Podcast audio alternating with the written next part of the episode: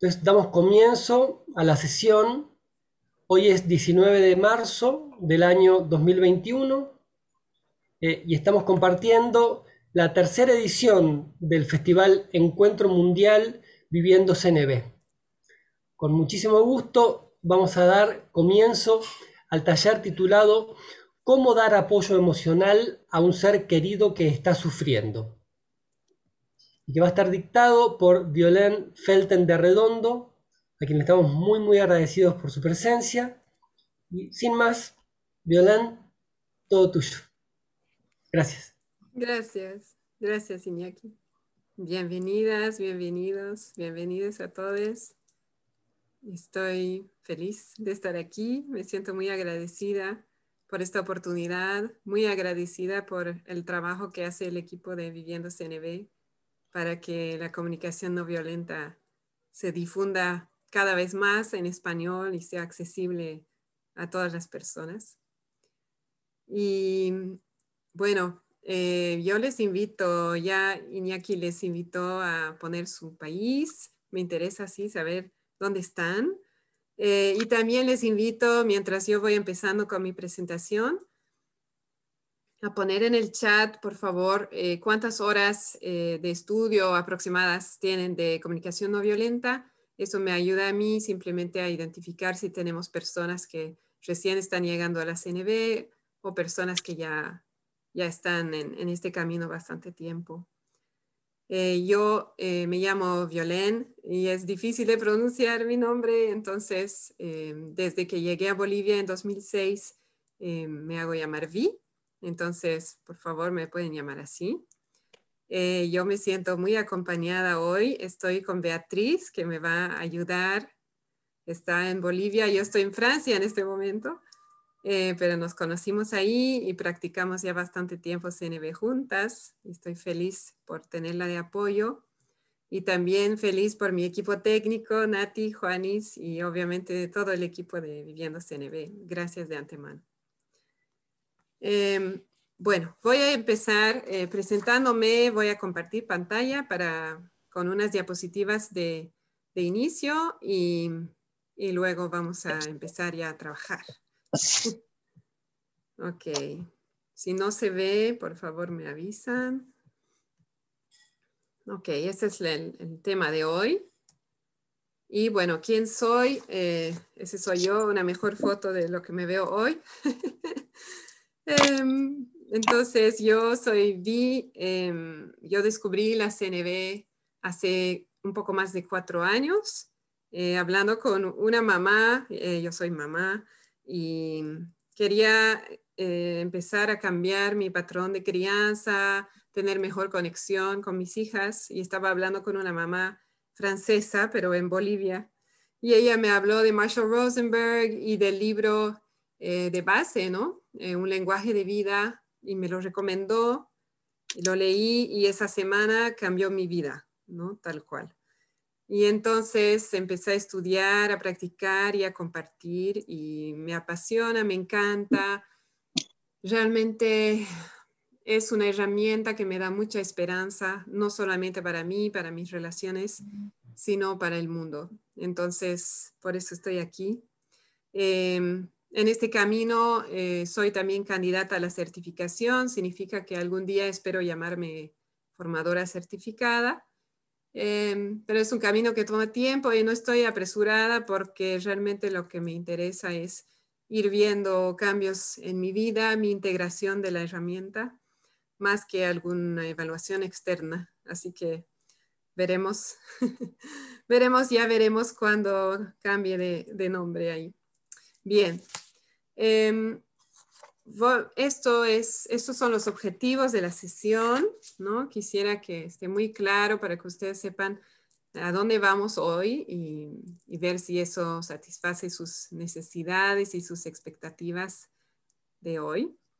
Em, vamos a entender un poco qué es lo que nos hace difícil ofrecer apoyo emocional a alguien, a un ser querido que está sufriendo. También vamos a hablar de otra forma de apoyar a seres queridos que están sufriendo, es decir, otra diferente a las formas que hemos aprendido naturalmente en la sociedad en la familia. Em, y eh, si ustedes ya tienen experiencia de CNV, van a reconocerlo, obviamente.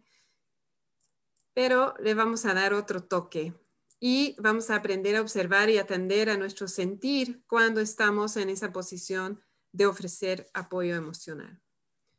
Entonces voy a dejar de compartir un momento eh, para hablar unas cosas más. Em, primero, eh, yo quisiera comentarles un poco por qué quise ofrecer este taller y este tema en particular. ¿no? Em, este tema de apoyar a personas alrededor nuestro que están pasando por un mal momento em, es, creo, universal. Nos ha pasado a todos, a todas, eh, nos va a seguir pasando, ¿no? Em, y no es fácil. Yo creo que muchas personas tal vez podemos resonar con la experiencia de habernos encontrado con una situación inesperada, donde una persona que queremos está, está realmente pasando un momento muy difícil y no saber exactamente cómo apoyar. Tal vez hay algo de impotencia, quisiéramos tener más claridad sobre ahora qué hago, ahora qué digo, qué es lo que más le va a ayudar. Em, y no, mi intención es poder apoyarles con este taller a darles esa claridad y que puedan salir ¿no? con una idea, em, una idea más clara de qué hacer la próxima vez que se encuentran en esa situación y también reconocer cuando no estamos en condiciones de ofrecer ese apoyo. ¿no? Esa es mi intención. Y em, solo para terminar la introducción, em, les invito cuando tengan preguntas a ponerlas en el chat. Beatriz me va a ayudar revisando el chat si es que yo no estoy pudiendo leer em, a tiempo. Eh, también pueden levantar la mano. Eh, lo ideal es la mano electrónica. Creo que se ve más cuando tenemos muchas personas. Y también quiero invitarles, ¿no? Em, como en todos los talleres de, de CNB que yo animo, yo invito a que manejemos lo que salga con eh, confidencialidad, es decir, que tal vez alguien va a compartir una situación personal, más que nada en las salas pequeñas, generalmente trabajamos con situaciones reales, invitarles a que lo que se comparta se quede aquí, ¿no? Em, y em, más que nada a recibir lo que escuchemos eh, sin juicio, ¿no? Que es, eso es un verdadero reto porque el juicio es parte de nuestras vidas, es eh, parte de cómo hemos sido educados, criados. Em, y también, ¿no? Encuentro que aporta mucho cuando logramos suspender ese juicio un momento o apartarlo y realmente tratar de recibir con el corazón lo que nos comenta otra persona. Esa es mi invitación para hoy. Y em, yo quisiera ya empezar con un pequeño ejercicio que se va a parecer a una meditación guiada pero tiene un objetivo levemente diferente. Lo que yo quisiera, en realidad, es que todas las personas aquí presentes podamos conectar con una experiencia pasada en la cual hemos brindado apoyo emocional a una persona que queríamos y eh, que nos sentimos satisfechas, satisfechos con ese apoyo que brindamos, donde realmente hemos logrado contribuir. Entonces, si están dispuestos, dispuestas, les invito a cerrar los ojos o a bajar la mirada, a sentarse cómodos, ¿no? Y a inhalar profundo para primero conectar con nuestro cuerpo, terminar de llegar, estar aquí presentes.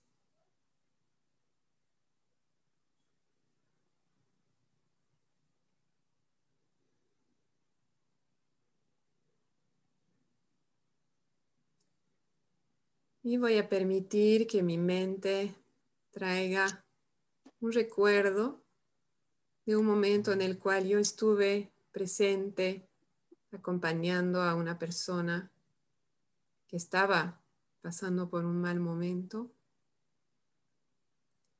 Y realmente yo tuve la experiencia de poder apoyarla, de poder contribuir a su bienestar. Y entonces les invito a colocarse en ese momento, en esa situación, como si estuvieran ahí en este momento.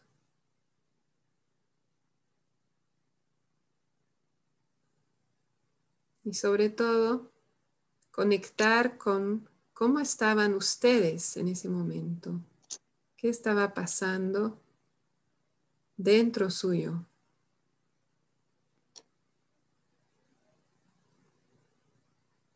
Cómo se sentían en su cuerpo. Estaban tranquilas, tranquilos, con el cuerpo relajado. No había mucha tensión.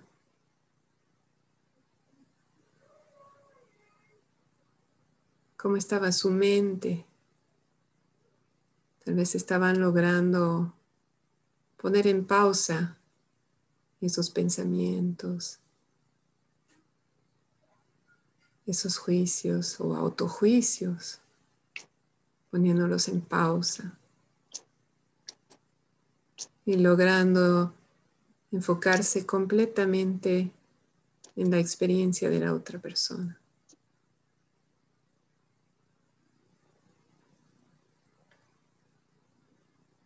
Tal vez tenían fe, creencia de que esa persona tenía la capacidad para volver a levantarse, de que solamente necesitaba a alguien para acompañarla, nada más.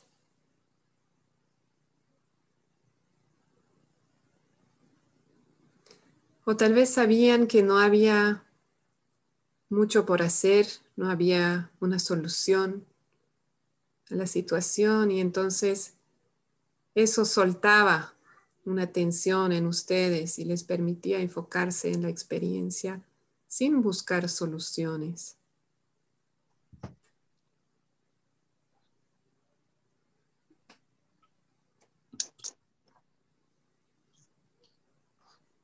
¿Qué emociones sentían en ese momento? Amor, para esa persona, cariño o compasión.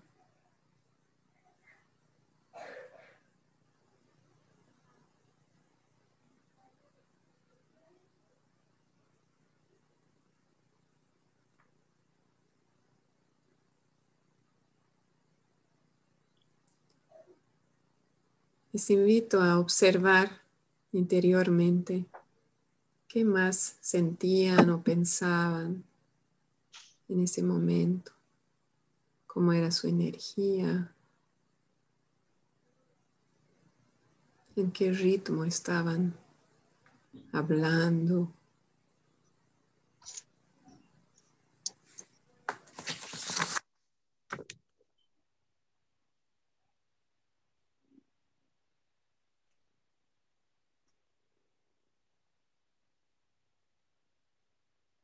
Tal vez había una sensación de honor, de sentirse honrada, honrado al recibir esas emociones, esa experiencia muy personal, muy intensa de la otra persona. Un pensamiento de que esa persona me está dando un regalo está regalando su confianza.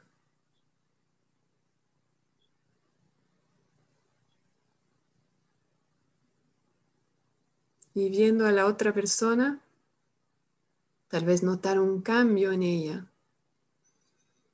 a medida que ustedes la estaban escuchando, brindando ese apoyo. Tal vez al inicio estaba llorando, o estaba gritando, estaba con un tono de voz inhabitual. Y tal vez a medida que ustedes la estaban escuchando, iba bajando ese tono o iba respirando más hondo. hablando más lento.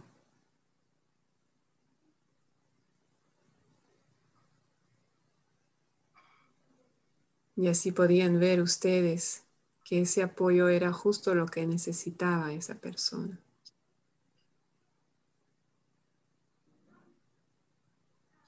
Y se sentían satisfechas, satisfechos de haber podido brindar ese apoyo.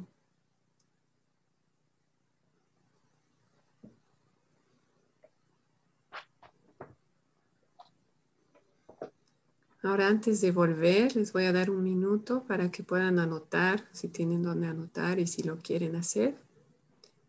Algo que han observado en esa experiencia que les parece interesante y que quieren conservar.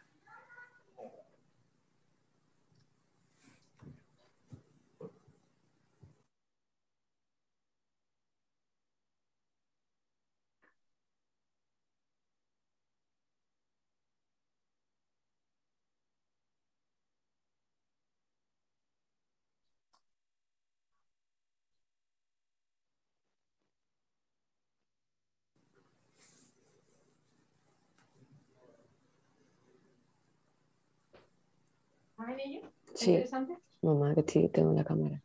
Y cuando estén listas, listos, listas, les invito a poner en el chat algún hallazgo, algo que han encontrado, que han visto en esa experiencia en la cual estaban apoyando a una persona.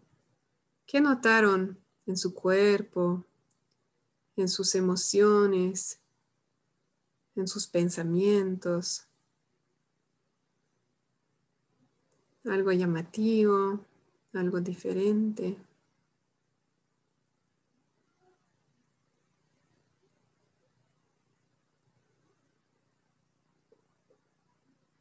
También pueden levantar la mano si prefieren hacerlo en voz alta.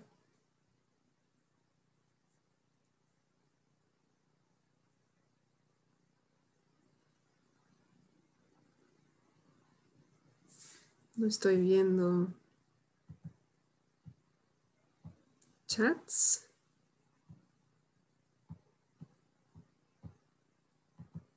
Ahora sí. Conectada y con mucho amor a pesar de que no fue un buen momento. Sí, fue un momento difícil y a la vez, Yana, te sentiste conectada y llena de amor. Gracias por compartir. Marcela, conexión, alegría, ternura, paz. Nati, conexión con la otra persona, ah, como una forma de unión. Sí, celebro. No había separación en ese momento. Alicia, estar totalmente a disposición de la otra persona. Maravilloso. José, alegría y felicidad al recibir el regalo de la confianza de la otra persona. Sí, ese honor, esa sensación de, honor por recibir ese regalo. Alegría al recibir la esencia de otra persona. Me imagino una necesidad de autenticidad satisfecha. Estar en paz. Mm. Muy fuerte esa experiencia. Estar en terreno sagrado cuando nos comparten algo muy profundo empatía, compasión, gratitud por contribuir al equilibrio de la otra persona. Una atención, vi que no podía hacer nada, pero era muy importante mi compañía, sí. Y esa capacidad de soltar, ¿no? Y de saber que en ese momento no puedo hacer nada más que estar ahí presente. Y que eso ya es una gran ayuda acompañar en silencio, honrada, que acepte mi acompañamiento. Gracias, gracias por compartir. Hermoso, me encanta. Y antes de, pasar a la siguiente etapa, quiero con eso decir que si bien muchas veces nos cuesta dar ese apoyo y también creo que todas las personas hemos tenido oportunidades de hacerlo en las cuales nos hemos sentido satisfechas, ¿no? De que pudimos contribuir. En otras palabras, tenemos esa capacidad dentro nuestro, ¿no? Esa capacidad de apoyar emocionalmente a otra persona, la tenemos. Es, ¿cuál es la palabra? Innata, ¿no? Y entonces mi intención hoy es ayudarnos a reconectar con esa capacidad de manera más directa, tal vez, ¿no? Aquí leeré unos chats más y de ahí vamos al siguiente ejercicio. Escuchar en silencio. Me ayudó a conectar con ella que estaba sufriendo mucho. Plenitud, sentir y vivir que hacemos parte de un mismo tejido universal. Gracias. Presencia, estar ahí. Y maravillada con la autenticidad del momento, sí. Gracias. Ahora les invito a un ejercicio que va a ser más, tal vez más un reto, que es lo mismo, pero al revés. es decir, conectar con un momento en el cual no pudimos ofrecer ese apoyo. ¿no? no nos sentimos conformes con el apoyo que brindamos.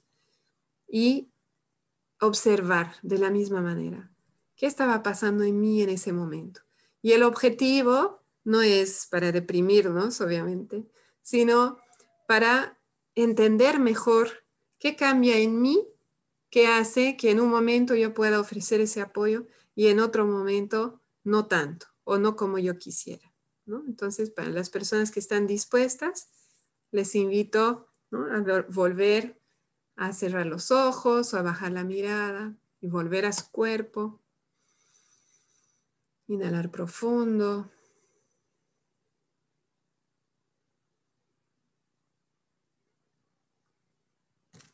Y traer a la mente una, una ocasión en la cual no estuve satisfecha con ese apoyo que brindé.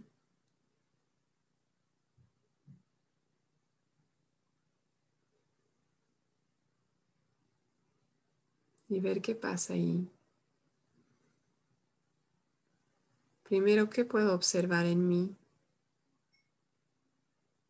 ¿Cómo estaba yo en ese momento?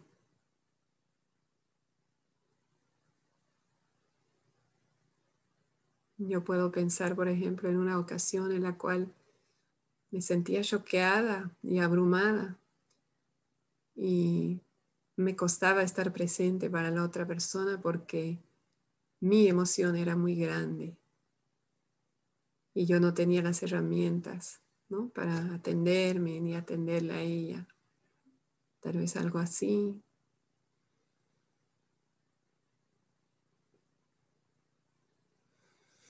O tal vez mi energía estaba muy baja, estaba cansada y no encontraba esa energía física para brindar apoyo, para estar plenamente presente.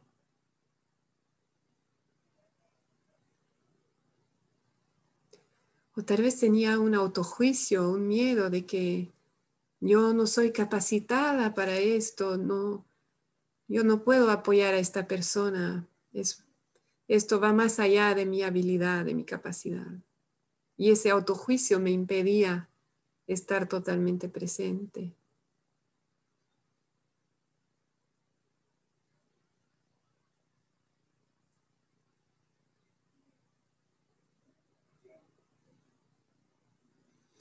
O tal vez tenía un juicio sobre la experiencia de la otra persona que tal vez se hubiera podido evitar o tal vez no era tan, tan terrible.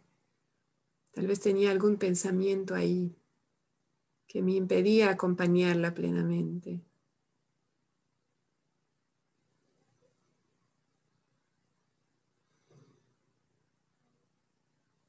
¿Cómo estaba mi cuerpo? ¿Había tensión? ¿Dónde estaba esa tensión?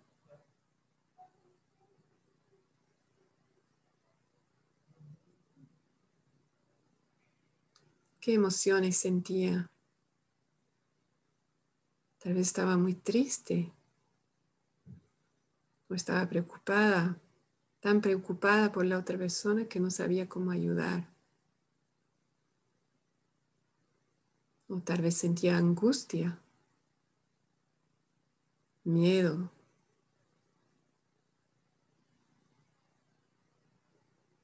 Tal vez tenía la idea de que esto ya ha pasado varias veces y esta persona no tiene la capacidad para levantarse, para solucionar. Y entonces yo le tengo que ayudar. Y a la vez una impotencia porque tal vez ya le ya intenté ayudarla y no no funcionó.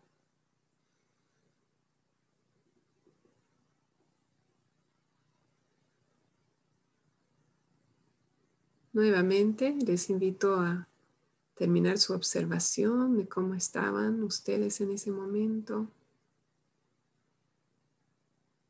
cómo estaba la otra persona. Y anotarse lo que deseen recordar para analizarlo luego, para usarlo más que nada para, para aprender para conocerse mejor, no para juzgarse.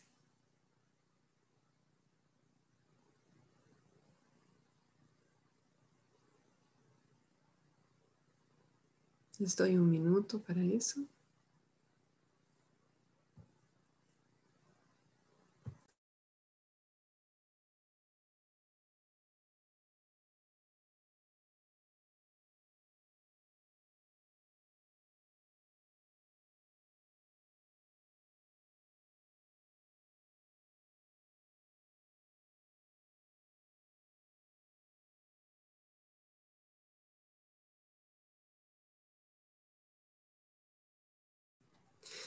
Y antes de compartir, si se quedaron con alguna sensación desagradable, realmente no fue un buen momento volver a, observar eso, entonces les invito a sacudirse, a mover su cuerpo, ¿no? tal vez a estirarse, a levantarse un rato. Y ahorita, ahorita compartimos. Yo voy a hacer lo propio. Eso.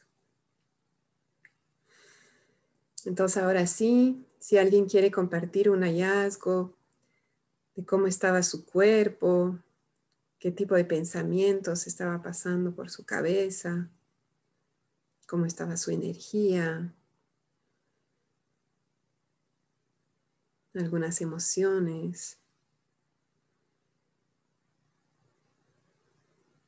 Pueden compartir en el chat. Pueden abrir el micrófono. Silvana, adelante. Hola, ¿cómo estás? ¿Qué tal? Eh, bien. Eh, no encontré la manita, pero bueno, eh, yo hago eso en empatía con Ronnie. Apago y, enciendo el, micrófono. Muy bien. bueno, recordé inmediatamente una, escena de. Yo hago sanaciones de René May y fui a visitar un, una señora que era no la conocía en terapia intensiva mm. eh, de, cáncer, una enferma terminal y estaba muy angustiada, muy deprimida. Eh, fue una experiencia, fue mi primera experiencia así, o en mm. realidad, recordando esta experiencia, eh, me vino la de mi abuelo, cuando tenía 94 años y estaba este, en su lecho también de muerte se me hizo como una mezcla de cosas, ¿no? Y mm. terminando así con esta escena, em, fue increíble porque yo estaba desesperada, estaba muy angustiada, estaba en terapia intensiva y me dejaron entrar sin ser pariente. Le hice las sanaciones, cuando salgo para que entraran los parientes y vuelvo a entrar para hacerle la otra terapia, ella ya estaba, eh, cuando terminé de hacerle la terapia, ella empezó a decir, yo como mm, me gustó lo que dijiste, porque yo iba con la idea de que ella se iba a sanar. Después nos dijeron en René May que uno no tiene que ir a sanar pensando en eso, ¿no? Y, y ella claramente sabía que ya había terminado el recorrido y lo que me decía, yo no me lo acuerdo, pero yo le decía, vas a volver a comenzar, vas a volver a empezar. Y ella decía, no. Y fue tan, me, me da escalofrío de recordarlo. Y ella decía, estoy en paz. Y repetía como si fuera un mantra, estoy en paz, estoy en paz. Y yo había entrado y cuando entré tenía un miedo, un pánico ella, que era increíble. Cómo había cambiado, hice una relajación porque soy maestra de yoga le hice una relajación después de la sanación y empezó a repetir eso. Cuando yo salgo y vuelvo a entrar, los parientes me decían, yo no sé qué hiciste, pero ella repite y repite que está, que, está en paz, que está en paz. A los dos días después ella muere. Para mí fue mm. un caso increíble porque pude comprobar lo importante que es que un enfermo terminal en su lecho de muerte parta en paz y no con mm. ese pánico previo, ¿no? A, porque me acuerdo la alteración que tenía pobrecita y la mm. Entre una cosa y la otra, ¿no? Mm. mientras hacíamos la meditación, fue increíble porque inmediatamente dije, ¿cómo puedo con algo tan increíble y con mi mamá no puedo? Eh, lo diario, que es por el cual estoy en la CNV. Mm. Voy mejorando muchísimo, pero es mi gran desafío, mi, pobre madre. Y a la vez me vino eh, estas tres imágenes, ¿no?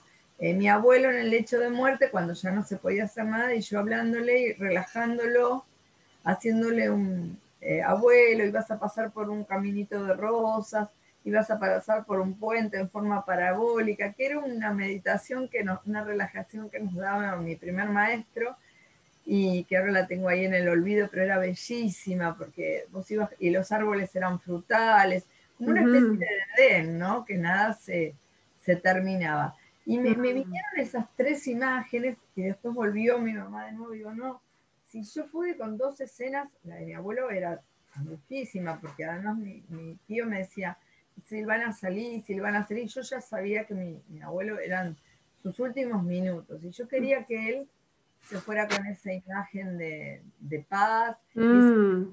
lleno de rosas, y lo llevé por el puente parabólico con los pececitos de colores y me acuerdo que esa mezcla de, lágrimas y me vino la imagen de estas dos escenas, ¿no? Y mm. en el medio.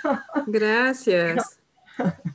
Quisiera reflejar un poco, me parece súper hermoso y, una gran contribución lo que, lo que cuentas, ¿no? Yo escucho esa, como esa comparación que haces, ¿no? entre esas situaciones ¿no? tu primera experiencia apoyando a esa persona en terapia intensiva y el miedo, la angustia que tú sentías, ¿no? Y esas ganas de sanar, esa esperanza, esperanza de, poder realmente sanarla y luego darte cuenta, ¿no? De, la fuerza de, de, la aceptación, de soltar y que ella misma había soltado y estaba en paz. Y escucho que con tu abuelo tú fuiste, claro, con tristeza, también con emociones intensas, pero también con esa aceptación, ¿no? De que tú lo estabas acompañando en sus últimos momentos, pero no ibas a poder cambiar, ¿no? Lo que, lo que seguía. Muchas gracias por compartir. Quiero ver un poquito los chats, he visto que se movía bastante.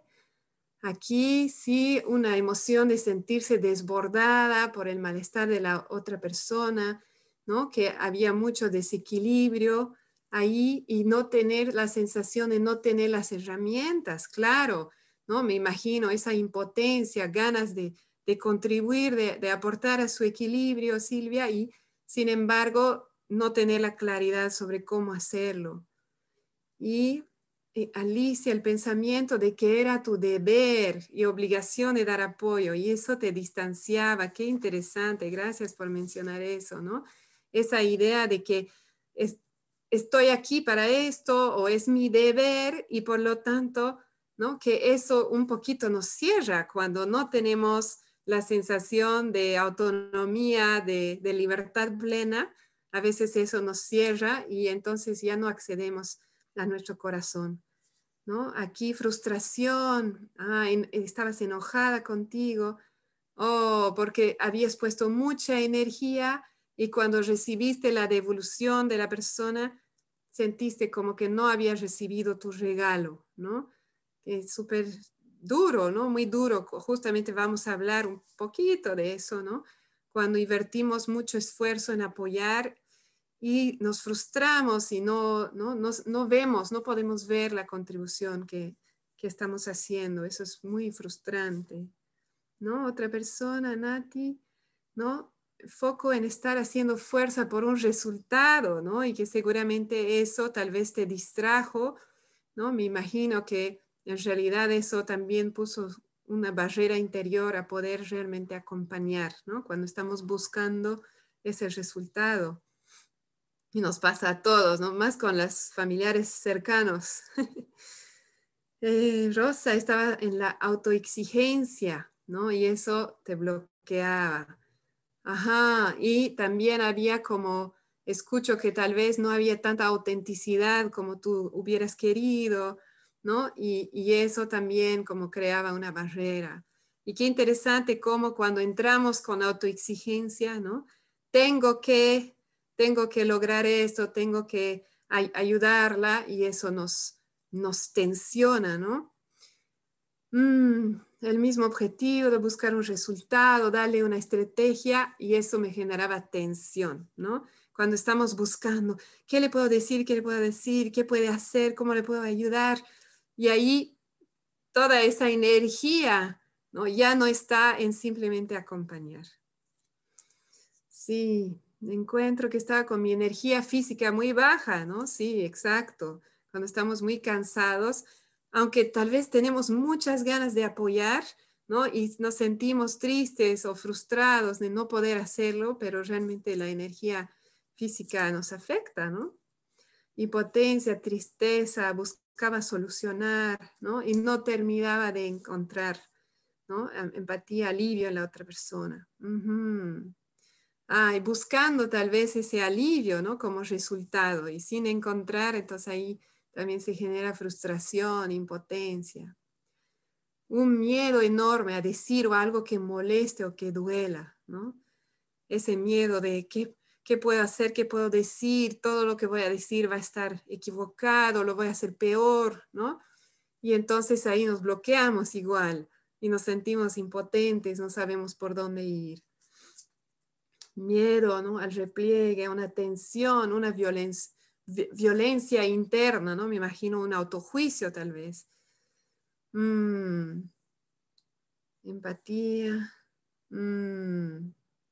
Oh, qué, qué, lindo, Bárbara. Gracias por compartir. escucho que al hacer el ejercicio te vino empatía por un momento en el cual otra persona no pudo apoyarte a ti como tú hubieras querido y ahí realmente poder humanizar al otro, me encanta. ¿no? Y de hecho, eh, para eso también es el objetivo, ¿no? que podamos humanizar, ¿no? humanizarnos y también sí a otras personas, ¿no? porque así como todos podemos tener la capacidad de ofrecer apoyo, también a todas las personas nos pasa a veces ¿no? no estar plenamente presentes, no tener esa energía, no tener las palabras, tal vez incluso malentender ¿no? la, energía, la emoción o, el pensamiento de la otra persona e irnos por otro camino. Entonces, también el objetivo del ejercicio es ese, ¿no? Volver a recordar de que somos humanos, ¿no? Y no, no le vamos a chuntar siempre, no vamos a, ¿no? no vamos a poder hacer tal como quisiéramos cada vez. Y aquí quiero aprovechar para volver a compartir un poquito mi pantalla, ¿no? Para hacer un pequeño resumen de lo que acabamos de, hacer. Y aquí no voy a pasar demasiado tiempo. Aquí está en el cuadernillo que encontrarán en la biblioteca esta tabla, ¿no? Simplemente para que tengamos una imagen visual de cuál es la diferencia en mí cuando yo estoy pudiendo apoyar de manera satisfactoria para mí y para la otra persona y cuando no, cuando salgo de ahí diciendo realmente no la pude apoyar o no, no pudo recibir mi regalo, ¿no? Así como alguien comentó. ¿Cuál es la diferencia en mí? Entonces ahí podemos ver, ¿no? En el cuerpo en general, cuando estamos relajados, ¿no? Relajadas, en, en paz, en calma, podemos apoyar, aún sintiendo, ¿no? Lo duro de, de la situación de la otra persona, esa tristeza, ¿no? Pero yo dentro mío estoy en calma, ¿no? Eso va a poder apoyar más a la otra persona. Pensamientos, logro apartarlos. Están igual, pero logro ponerlos a un lado, decir, te voy a mirar luego, ¿no? Creer que la persona tiene su camino, tiene capacidad para enfrentarlo y que yo le puedo ayudar acompañándola y que a través de esa compañía y de esa conexión y autoconexión va a encontrar ella misma tal vez una solución, si es una situación que puede tener solución, o tal vez la fortaleza que necesita ¿no? para caminar por ese, por ese camino tan, tan duro.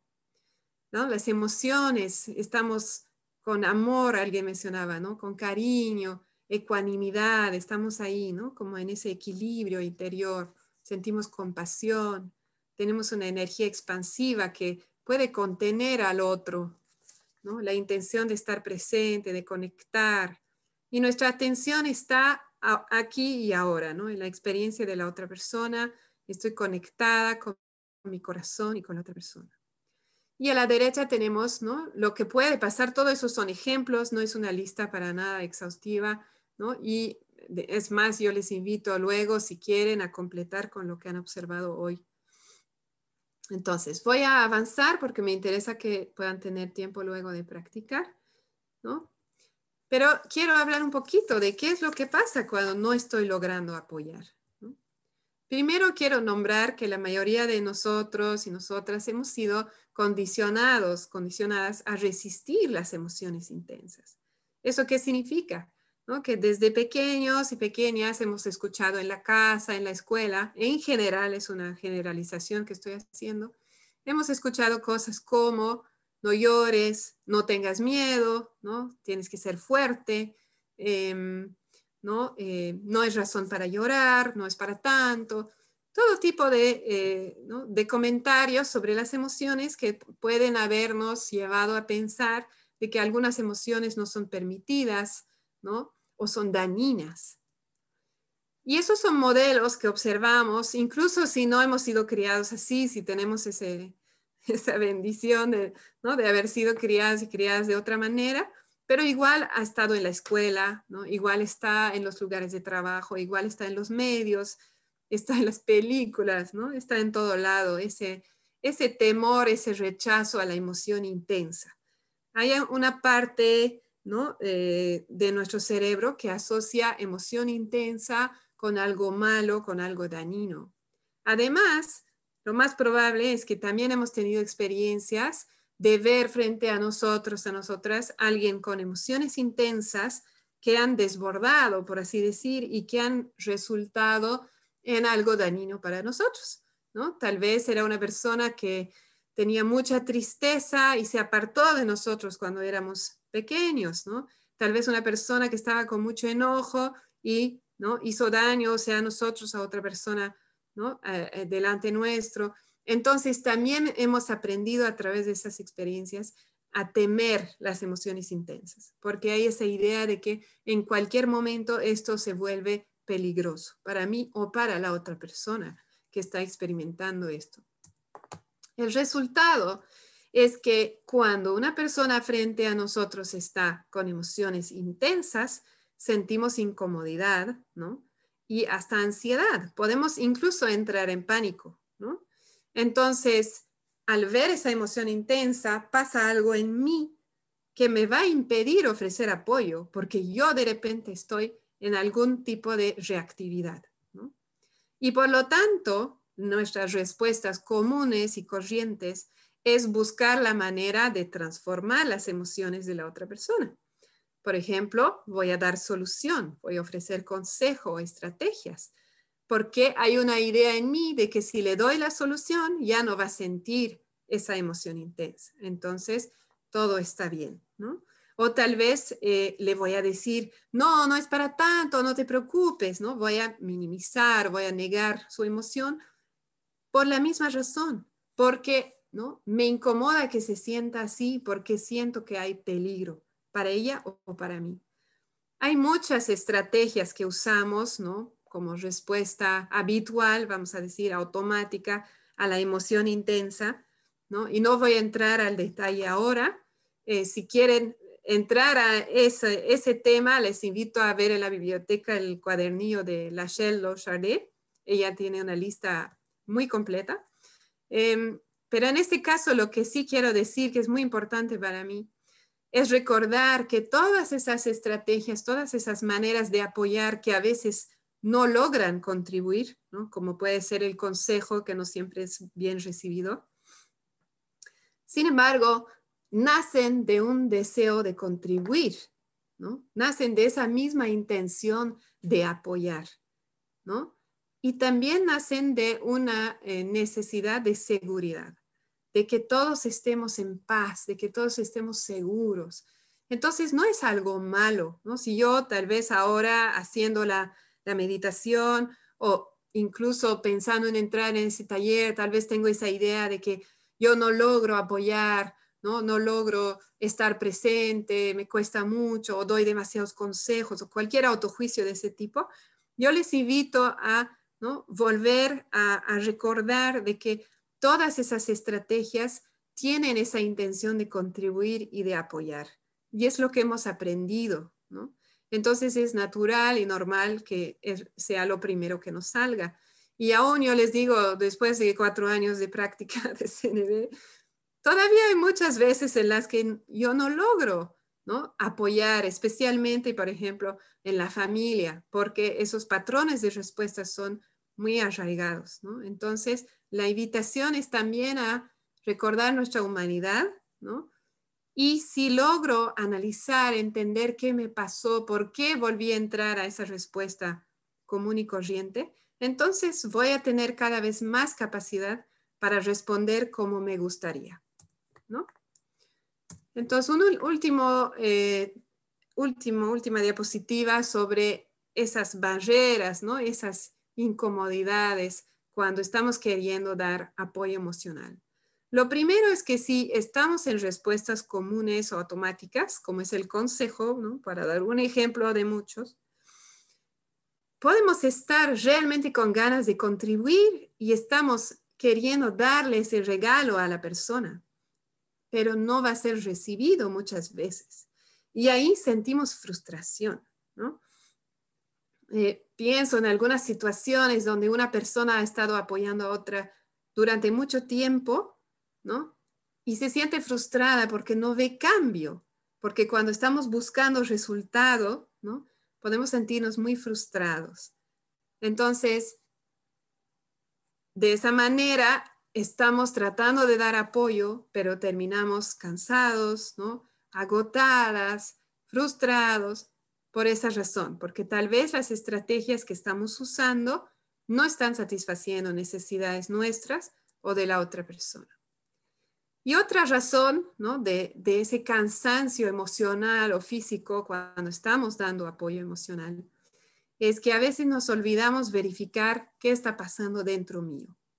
Entonces hablamos ya del cansancio físico, ¿no? Si yo estoy muy agotada físicamente, no dormí anoche o dormí muy mal, ¿no? Es poco probable que yo pueda apoyar de una manera que me deje satisfecha. Pero también si estoy con muchas emociones, hablamos de sentirnos angustiadas, abrumados, ¿no? Eh, todas esas emociones también van a crear una barrera a brindar apoyo. Y si aún así intento estar presente para la otra persona, es como si hubiera una tensión en mí, como una lucha, ¿no? Hay la parte de mí que quiere ir a dormir o que quiere tranquilizarse ¿no? Y la parte de mí que quiere apoyar a la otra persona. Y estoy con esa tensión interior que no me permite estar plenamente presente y además me agota, Entonces, eso vamos a trabajar un poquito hoy. Y aquí quisiera eh, darles dos ejemplos, de, resistencia. Tal vez ustedes eh, pueden responder por chat y si Beatriz puede leer, ¿no? Solo para dar un ejemplo. Si mi amiga se separa, ¿no? Por tercera vez de su pareja y me llama, ¿no? Amiga, te cuento que no sé qué pasó esto y otra vez, ¿no? Pero ya me llamó la segunda vez y ya me llamó la primera vez. ¿Quién me podría impedir apoyarla en ese momento? Si quieren dar ideas en el chat o abrir sus micrófonos porque yo no veo el chat en este momento.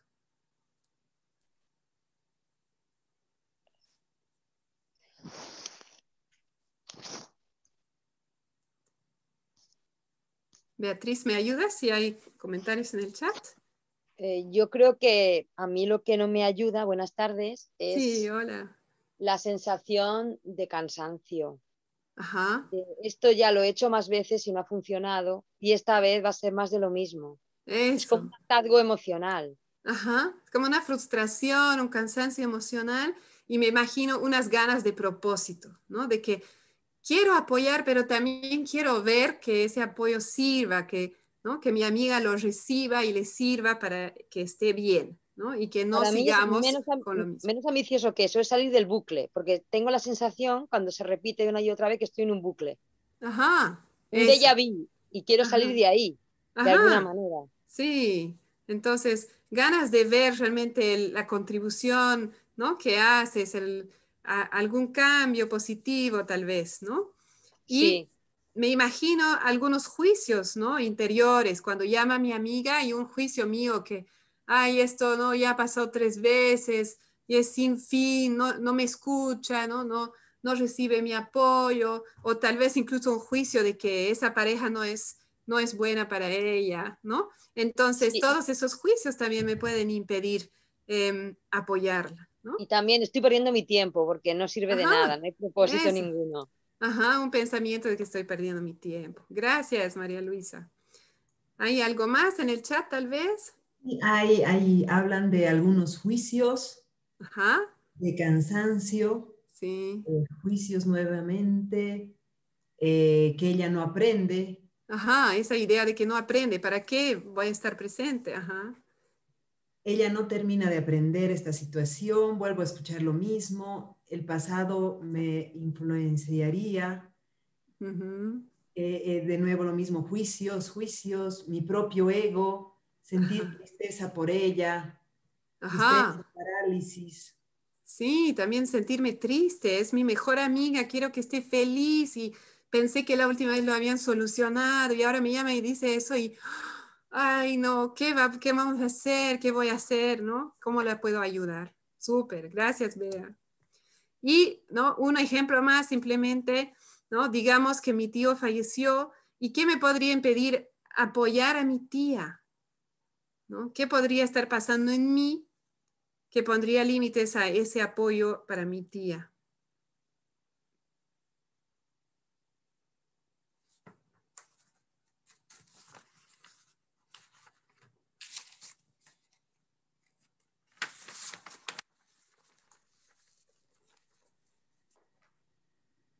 Adelante, Bea. Sí, aquí hay algunos comentarios. Eh, por ejemplo, sentir tristeza por ella, nos dice Olga, Marcela, tristeza, parálisis, Natalia, mi propia tristeza por mi tío, mi propia pena por el fallecimiento, eh, Marga, la propia tristeza, Silvia, sentir una fuerte duelo por mi tío, que está viviendo eh, desconsuelo, Tan, mm. Tatiana, miedo por estar con una carga de apoyo, no estar mm. presente y disponible de corazón, Lourdes. Genial, gracias. No, sí, puede ser tristeza, ¿no? Tal vez a mí me choqueó igual, no lo esperaba, era el tío con quien mejor me llevaba, ¿no? Y yo estoy tan triste, tan realmente eh, acongojada, dicen, creo, ¿no? Realmente una emoción muy fuerte. No puedo apoyar a mi tía en ese momento, aunque quisiera, pero no puedo. Oh, me encanta, ¿no? Lo que mencionaron, el miedo a estar con carga emocional. Y ahí viene ese pensamiento, ¿no? Tengo que. Tal vez yo soy la única pariente disponible en la ciudad cercana y entonces esa idea de que, ¡ah! no, me toca a mí, es un peso y no sé si lo voy a lograr, ¿no? Em, otra cosa que me imagino podría ser culpa. Justo lo quería llamar hace semanas que lo quería llamar y habíamos quedado en ir a jugar cartas y no fui y, ¿no? y entonces esa culpa, ese, ese arrepentimiento también me puede impedir estar presente con mi tía. María Luisa, veo tu mano y también quisiera avanzar. Em, ¿Podrías comentar en tal vez tres palabras? ¿Está bien? Sí, tres palabras. Eh, cuando se estaba escuchando me pasó que con mi tía, cuando murió mi tío, yo tenía miedo que me arrastrara la tristeza, o sea, tenía la sensación de que no iba a sostener el tipo delante de ella y me iba a poner a llorar más que ella todavía. Ah. Mi miedo era que me desbordara mi emoción y que me arrastrara la suya. Eso me Oh, pasaba. gracias, muchas gracias por nombrarlo. ¿no? Eso, claro, que puede impedirme, incluso, ¿no? Alguna vez nos apartamos, nos distanciamos cuando tenemos miedo a que nos abrume la emoción y tenemos una idea de que no es apropiado o queremos, ¿no? Dar espacio para, en este caso, digamos, mi tía, que ella reciba apoyo y entonces no quiero yo subir, digamos, cargar más con mis emociones. Gracias, María Luisa. Bueno, ahora eh, quiero hablarles muy brevemente de la empatía. Eh, no alcancé a ver en el chat, Bea, no sé si pudiste ver un poco el tiempo que las personas aquí presentes han estado en contacto con la comunicación no violenta. ¿Pudiste ver al inicio? Eh, sí, tener no una idea general. Personas, ¿no? Pero eh, eh, de las que pusieron, eh, más eran las que conocían y las que no conocían eran, digamos, de las que pusieron solamente dos, pero no sé del resto, porque somos Genial. 86 personas, ¿no? Ya, está perfecto, gracias, Bea, me da una idea, ¿no? Entonces, los que ya conocen la CNB ya saben a qué me refiero por empatía. Eh, las personas que recién están ingresando a este mundo van a tener tres días para aprender más sobre la empatía, ¿no? Hoy yo quiero simplemente presentarlo con un enfoque un poco distinto, ¿no? Pero eh, así para introducirlo. La empatía es otra respuesta que podemos dar, ¿no? A una persona que está sufriendo. Hay estudios ¿no? eh, de neurociencias que han demostrado su impacto, ¿no? y aquí nombro solamente dos cosas. El nombrar, expresar sentimientos ayuda a nuestro cerebro a calmarse, ¿no? especialmente esa parte de la amígdala, que es la parte que nos, hace entrar en reactividad muchas veces.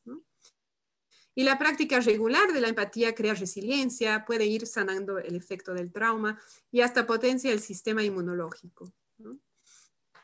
En este caso ¿no? del que estamos hablando, la empatía como tipo de apoyo emocional puede satisfacer varias necesidades humanas universales, que eso es otro punto que las personas nuevas a la CNB van a aprender más, yo creo, este fin de semana, que todas las personas tenemos las mismas necesidades universales.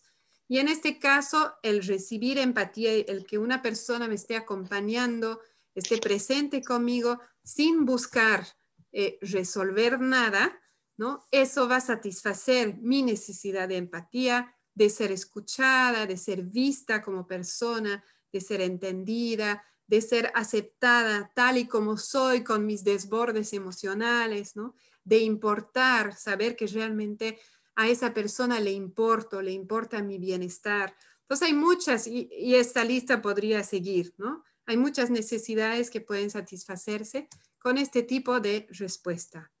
Y aquí muy brevemente quiero dar así unos, unas pautas sobre a qué se, a qué se parece ¿no? esa respuesta empática. Primero, yo estaría ¿no? Calmada, yo estaría con calma, con paz interior, esa calma mía, ese cuerpo relajado ¿no? que hemos observado en la primera meditación, eso incluso ayuda a la otra persona también a sentirse más tranquila.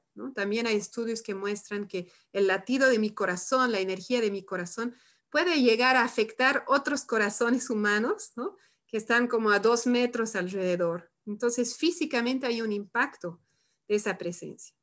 Mi intención cuando doy empatía es de conexión, es de estar presente, entender a la otra persona, conectar, realmente sentir una conexión profunda con ella. También de acoger a las emociones tal y como llegan, ¿no? Sin importar las palabras, sin importar si hay llanto, hay moco, qué sé yo, no se ve tan lindo, pero así como llega, esa emoción es válida, ¿no? Y no la niego, no la rechazo, no la juzgo, sino que esa emoción es válida pongo toda mi atención en cómo se siente esa persona y qué necesita, qué desea, ¿no? qué le ayudaría para las personas que aún no están familiarizadas con el concepto de necesidades, ¿no? ¿Qué anhela? ¿Qué anhela? Anhela paz, anhela compasión, anhela salud, ¿no? ¿Qué es lo que anhela tener en ese momento? Y puede ser en silencio, no necesariamente tiene que ser verbal. ¿no? Y especialmente cuando empezamos a practicar comunicación no violenta, yo personalmente me gusta recomendar el silencio al inicio me permite mantener mi atención ¿no? en la experiencia de la otra persona sin decir algo que de repente suena raro, suena torpe y, puede eh, impactar negativamente en la conexión. Un pequeño paréntesis quiero hacer ¿no? por el título de mi taller. Eh, ¿Por qué hablo de sufrimiento ¿no? y de practicar con ese tipo de situaciones? Primero, nombrar que la empatía sirve para celebrar y es muy lindo celebrar con empatía. ¿no? Realmente eh, nos ayuda a estar presente también con una persona que ha tenido un logro, que se siente bien, que está feliz por algo. En este caso, estoy hablando de sufrimiento. ¿Y qué es el sufrimiento? Tiene muchas definiciones, em, pero em, más que nada hay esa idea de que el sufrimiento existe si la persona percibe un dolor. Es decir, no puede haber un sufrimiento inconsciente, según las definiciones, ¿no? Em, el sufrimiento es un dolor percibido. Y eso no significa que sea grande o chiquito. Es decir, yo no puedo juzgar qué tan grande es el sufrimiento de la otra persona. La única persona que lo sabe es ella. Entonces, si bien cuando hablo de sufrimiento nos vamos a situaciones más grandes, a estímulos más grandes, pero en realidad, em, no sé si pueden apagar micrófonos. Gracias. Em, en realidad, ¿no? Un niño de dos años que acaba de conseguir un globo y está feliz con su globo y se rompe el globo, puede tener una experiencia. De sufrimiento. Está con mucho dolor, con mucha pena cuando se rompe el globo. Entonces, no me toca a mí evaluar. Si eh, su sufrimiento es justificado o no, sus emociones son justificadas o no, sino más bien recordar que la experiencia de cada uno es personal. Yo no sé qué hay detrás, yo no sé cuál es el contexto. En el caso del niño de dos años, ya mi cerebro no funciona como el suyo, entonces no puedo comparar, ¿no? Es muy personal y es, creo, importante recordar eso cuando queremos apoyar a alguien, ¿no? Finalmente, ¿por qué? Y, no es en absoluto necesario, pero aquí hablo un poco de situaciones con estímulos mayores o emociones intensas. ¿Por qué lo hago? Primero, porque me parece que siempre es relevante, porque en la vida nos va a tocar una y otra vez apoyar, estar presente para personas que están con emociones intensas, cualquiera sea el estímulo, ¿no?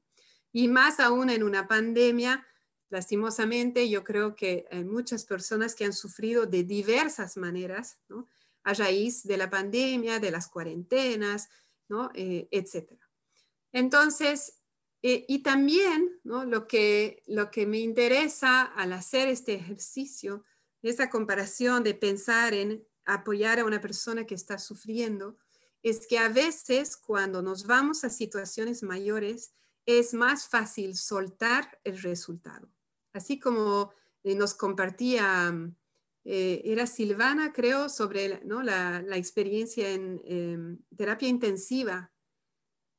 Cuando estamos frente a una situación que no tiene salida, cuando ya nos damos cuenta de que no hay solución, entonces podemos soltar por lo menos la estrategia de dar consejo, por ejemplo, pero también podemos soltar ese resultado de que tal vez si yo puedo apoyar a mi tía, falleció mi tío y puedo apoyar, estoy en condiciones de apoyar a mi tía, pero no espero que se sienta mejor en media hora. Entonces me ayuda a soltar y a integrar mejor, creo yo, el concepto de ofrecer empatía en comunicación no violenta que realmente nos invita a soltar el resultado, porque lo que importa no es el resultado inmediato, ¿no? lo que importa es la conexión, ¿no? ese acompañamiento. Y puede ser que haya resultado y puede ser que no. Y también puede ser que haya un resultado diferido. ¿no? Y a, veces nos enteramos más tarde de que sí pudimos ser de ayuda y sí nuestra presencia ayudó a hacer clic eh, ¿no? en la cabeza de la otra persona para que ella tome otra decisión y qué sé yo. Pero en realidad ese no es, no es nuestro fin. Entonces, cuando podemos conectar con una situación más fuerte, A veces eso nos puede ayudar como a soltar y a estar plenamente presente, porque así como si estoy en el velorio de mi tío y estoy sentada al lado de mi tía, no hay nada que yo pueda decir, ¿no? Que vaya a aliviar significativamente su pena. No hay palabras. Y entonces dejo de buscar palabras, dejo de buscar soluciones y me concentro en estar a su lado y acompañarla. Bien, voy a cerrar con un paréntesis sobre el duelo, ¿no? Y de ahí vamos a practicar. Em, el duelo es una necesidad universal humana también, ¿no? Así como la celebración, el duelo es una necesidad humana, es decir, que para pasar por las etapas de la vida necesitamos tomar un tiempo para hacer duelo, para darnos cuenta de lo que se fue, ¿no? Y es mejor atendida en comunidad. Es más difícil de hacerlo solo, sola, ¿no? Y eso es algo que se, que se ve, que se ilustra en la tradición judía de cuando fallece alguien, la práctica de Shiva es que las personas, los familiares más cercanos, se quedan en casa siete días para hacer duelo y los amigos, los parientes más alejados vienen a acompañarles, a estar presentes, les traen comida, ¿no? Cocinan, qué sé yo, pero hay ese espacio para hacer duelo acompañados en comunidad, ¿no? También quiero decir que no es un proceso lineal y no tiene un tiempo definido. Por eso también pensar en eso nos permite soltar el resultado. Y cuando hablamos de duelo en comunicación no violenta, no, no necesariamente hablamos de luto, sino que estamos haciendo duelo de algo ¿no? que se ha ido, algo que hemos perdido tal vez. Puede ser, por ejemplo, ¿no? Eh, cuando llegamos a cierta edad, ¿no? cumplimos un, a veces cuando cumplimos años, hay ese duelo, ¿no? de que, bueno, ya no soy tan joven. Entonces, esa necesidad de duelo es válida cualquiera sea el estímulo. Y es importante porque no, cuando no atendemos a esa necesidad, incluso a la larga, podemos caer en depresión. Nosotros y nosotras, nosotros al ofrecer nuestra presencia empática a una persona, al acompañarla, podemos ayudarle a atender esa necesidad de duelo de una manera que se sienta segura, ¿no? Porque ¿por qué es tan difícil hacer duelo solos y solas? bueno, voy a hablar por mí, porque da miedo, ¿no? Hay ese miedo de que si me enfoco en eso que he perdido, ¿no? En eso que no hice como yo quería, tal vez no voy a poder volver a salir de mi tristeza, ¿no? Hay ese miedo. En cambio, si estoy acompañada por alguien que me está ofreciendo su presencia empática, que no me está juzgando, que no me está dando consejo, que simplemente está ahí, entonces yo me siento más segura de que si caigo en tristeza profunda, ¿no? igual la presencia de esa persona me va a ayudar a recuperar mi equilibrio. Ok, entonces, vamos a hacer un ejercicio, pero quiero ver la hora primero, ver si estamos bien con el tiempo para pedir preguntas. A ver. Sí, estamos bien. Entonces, si hay, eh, tal vez hay algunas preguntas de eh, clarificación, algo no les quedó claro, pueden poner el chat o pueden levantar la mano, unas dos, tres personas máximo. Y si no, vamos a hacer el ejercicio. Aquí, sí, Nati. Ajá, ¿te ha sucedido ofrecer apoyo Bajo la forma de empatía y que la otra persona te devuelva que prefiere un consejo o un resultado o un juicio. Y te sentiste desconcertada, me imagino, bastante, porque eh, cuando practicamos y estudiamos CNV aprendemos de que la empatía es una forma de apoyar que atiende a muchas necesidades que no son satisfechas con consejos o resultados o juicios. Y entonces, em, ahí eh, me puedo comentar al respecto, Nati, sí.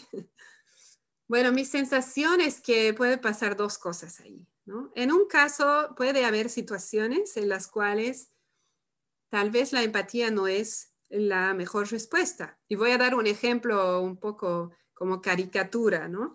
Si me llama mi mamá y me dice que hay fuga en su baño, digamos, eh, no le voy a dar empatía, por lo menos no de inmediato. Primero le voy a preguntar si tiene el número de un plomero o quiere que yo llame un plomero, por ejemplo.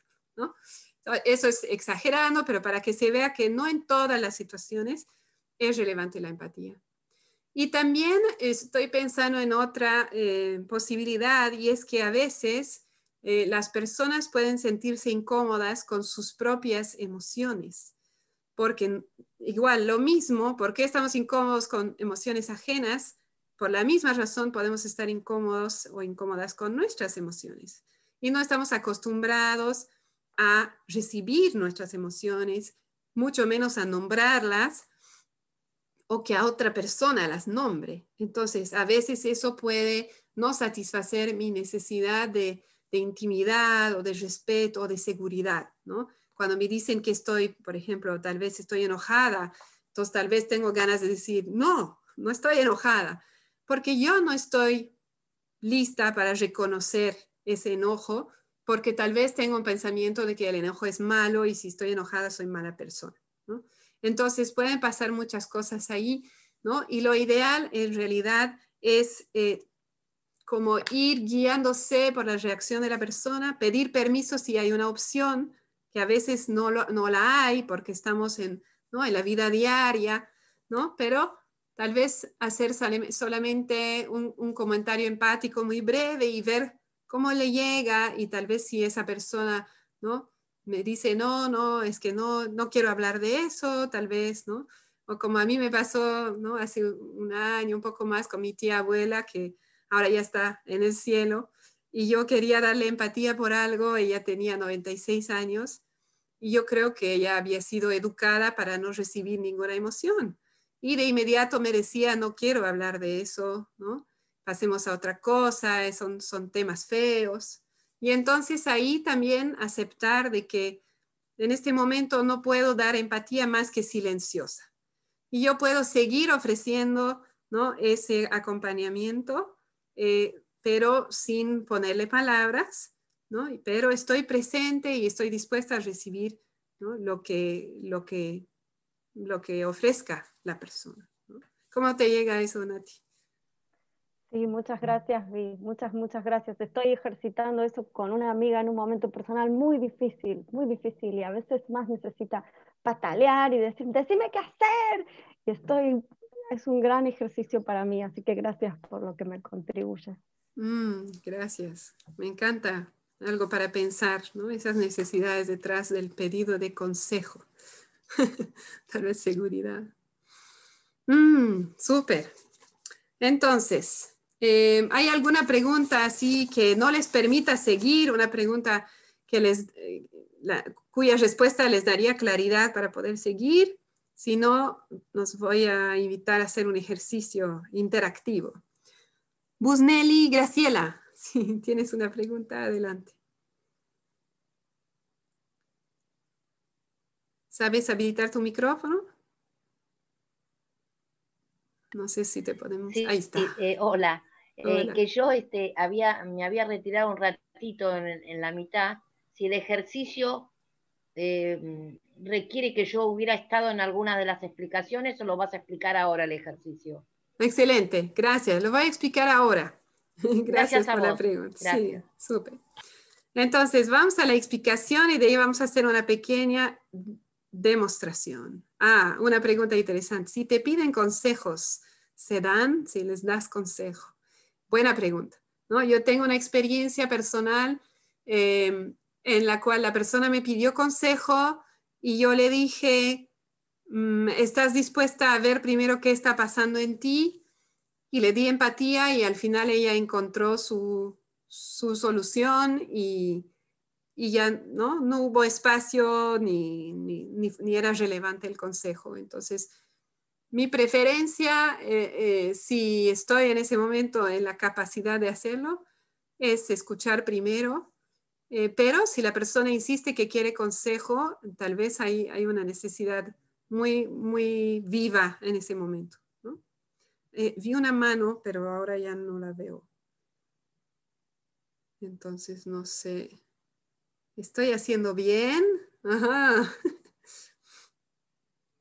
O sea, estoy en buen camino, ¿no? Es, así entiendo la, la pregunta, ¿no? Entonces, tal vez devolverles eso, ¿no? Entonces, realmente tú quisieras tener seguridad de que estás en buen camino, quisieras sentirte tranquila y, y tal vez hacer una pregunta, ¿no? ¿Hay algo que yo pueda compartirte o decirte que te ayudaría a pensar que estás en buen camino, que te sentirías más segura?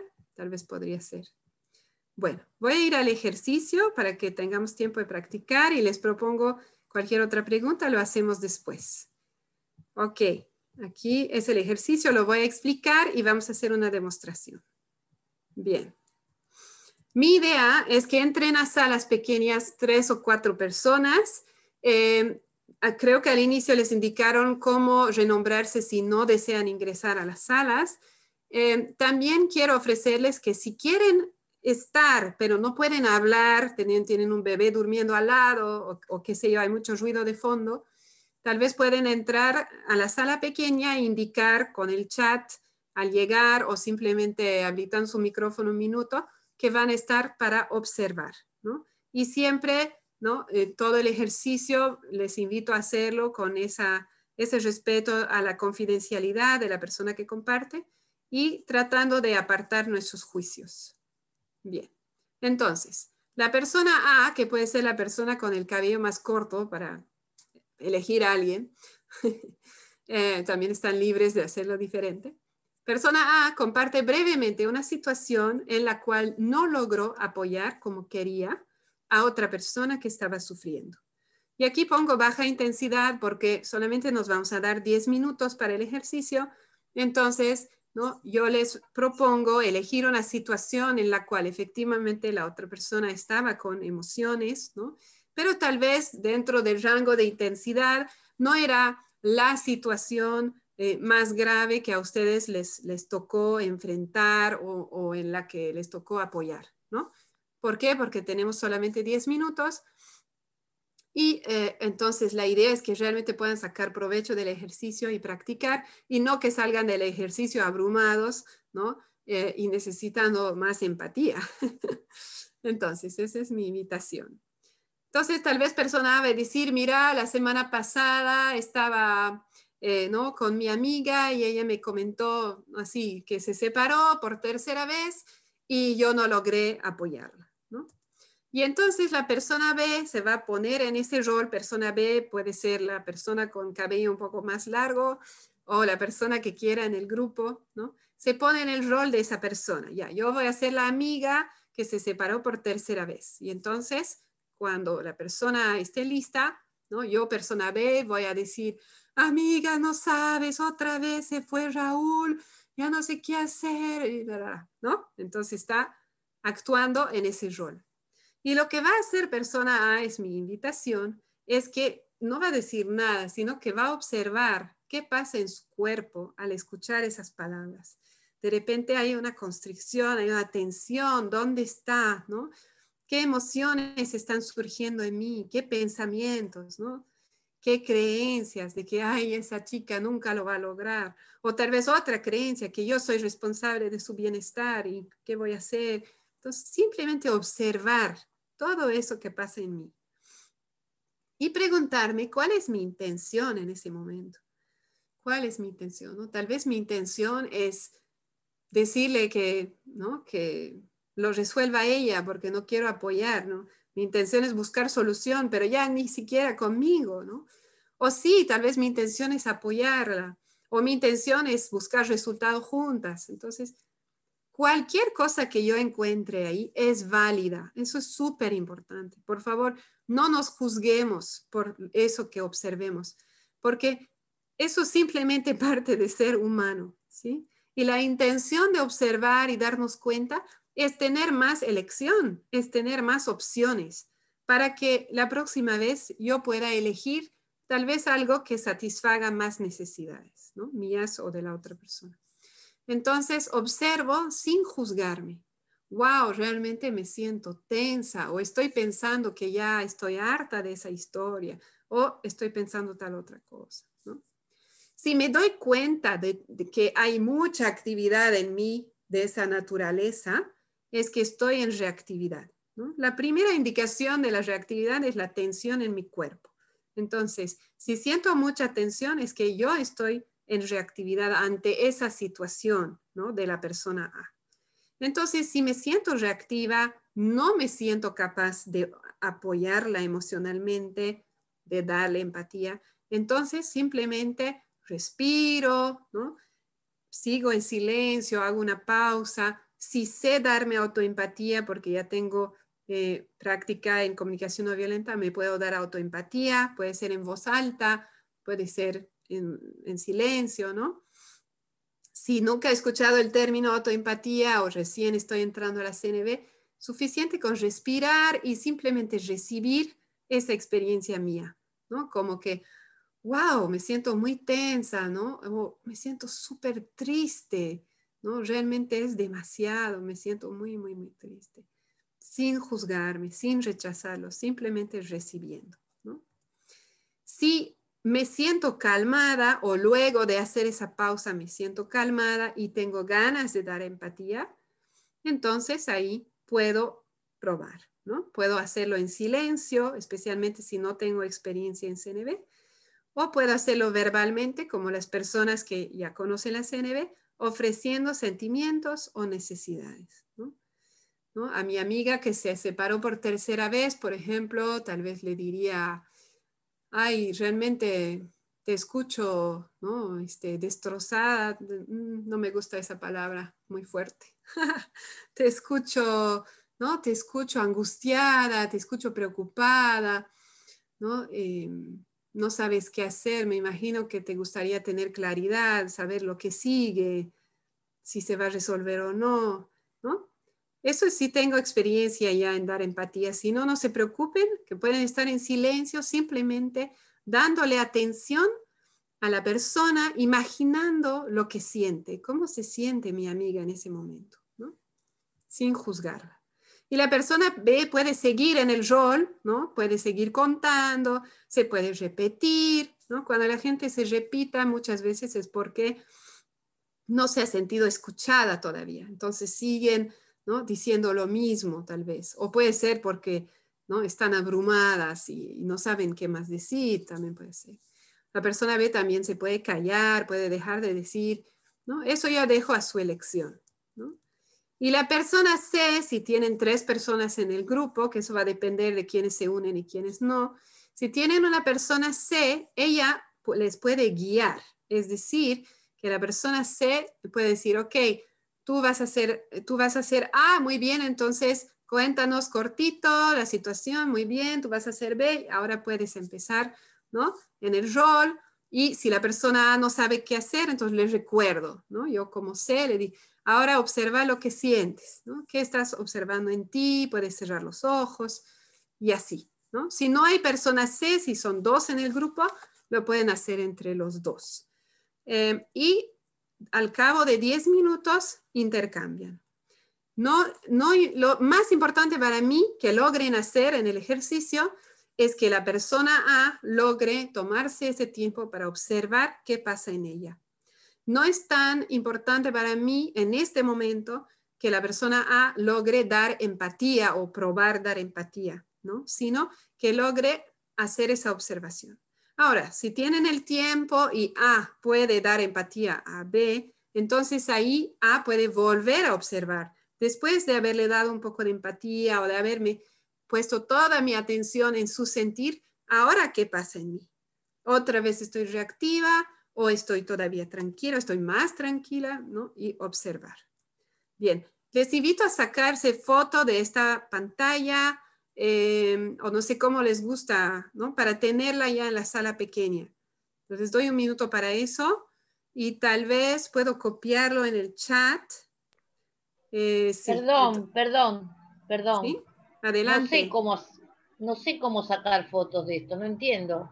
Bien, puede ser con tu celular, em, pero si no, eh, confío en que habrá una persona en tu grupo A ver, voy a eh, chat.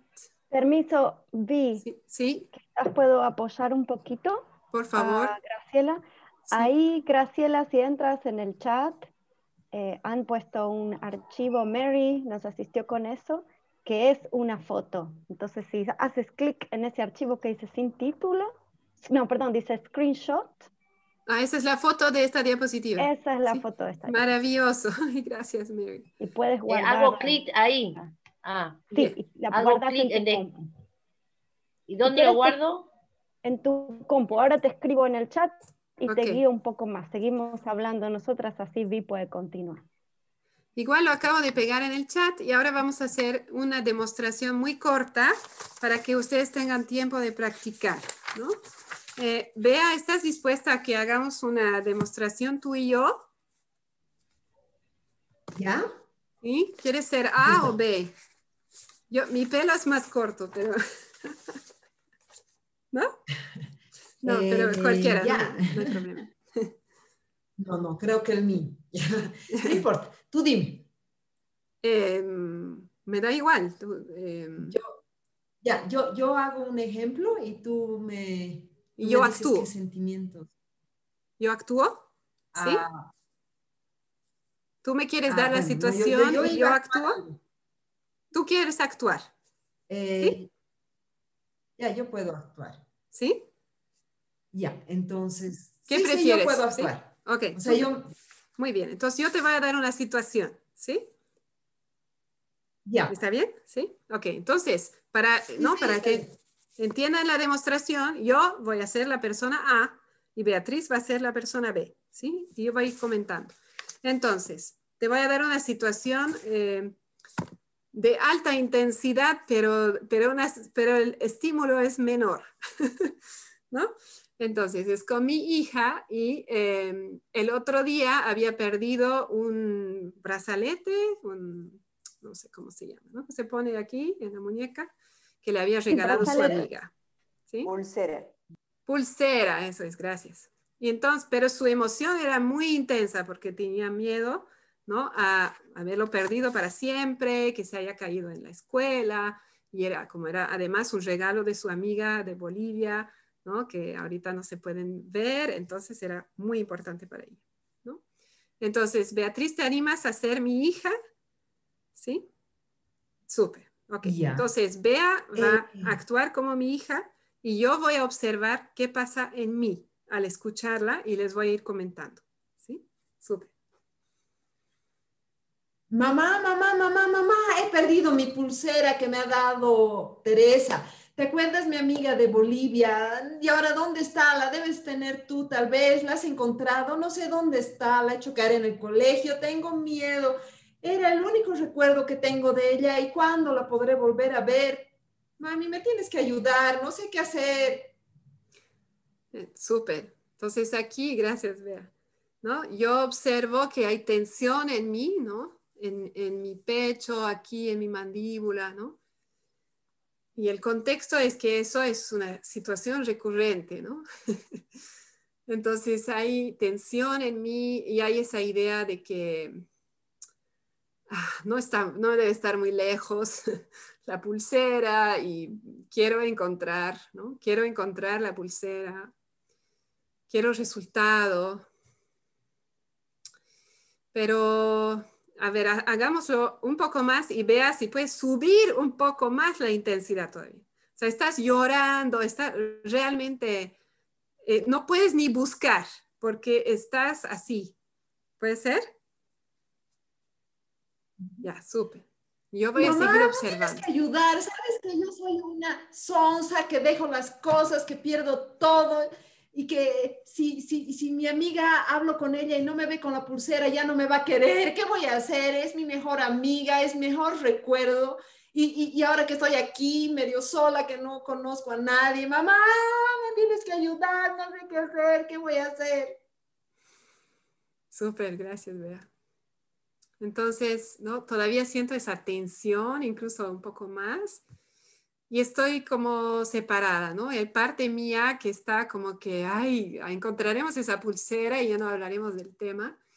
Y hay otra parte que está escuchando, ¿no? Esas emociones intensas, ¿no? De angustia, de, miedo. Entonces voy a respirar hondo, ¿no? Y voy a probar darle un poquito de empatía, ¿no? Pero primero me voy a tranquilizar un poco para. Para que esa tensión yo la pueda apartar, que sigue ahí, ¿no? Esa, para mí es un estímulo el que sea recurrente, el que, ¿no? Que sea una situación ¿no? que ya nos ha pasado antes. Entonces es un estímulo para mí. Primero voy a tratar de tranquilizarme. Voy a respirar hondo, tal vez me puedo dar un poquito de autoempatía, ¿no? Sí, hay una, hay frustración, es frustrante para mí. Hay unas ganas de, de paz, ¿no? De que las cosas sean fáciles de que las cosas fluyan, de bienestar y de equilibrio para mi hija. ¿no? Ganas de que las cosas fluyan para ella también. Entonces aquí me estoy dando autoempatía, ¿no? que eso es la propuesta para las personas que ya practican un poco más tiempo CNB. Y ahora me siento un poco más tranquila, ¿no? voy a apartar eso un, rato, mi sentir, no es que lo estoy rechazando, sino que lo voy a apartar un momento para probar darle empatía ¿no? a mi hija. Hijita, escucho que realmente esa pulsera eh, significa mucho para ti y tienes miedo de haberla perdido y de no poder encontrarla. ¿Es así? Sí, tengo mucho miedo, mami. Mm. Y no puedo pensar en otra cosa. Mm. Tienes la idea tal vez de que no vas a estar tranquila hasta encontrarla. Sí. Sí. ¿Y te sientes como con ganas de ir a buscar ahora conmigo? Sí, sí, quiero, quiero buscarla, pero no sé dónde. Ya, ok, entonces vamos, ¿no? Eh, y aquí puedo volver a conectar conmigo y ver qué, qué, está pasando ahí, ¿no?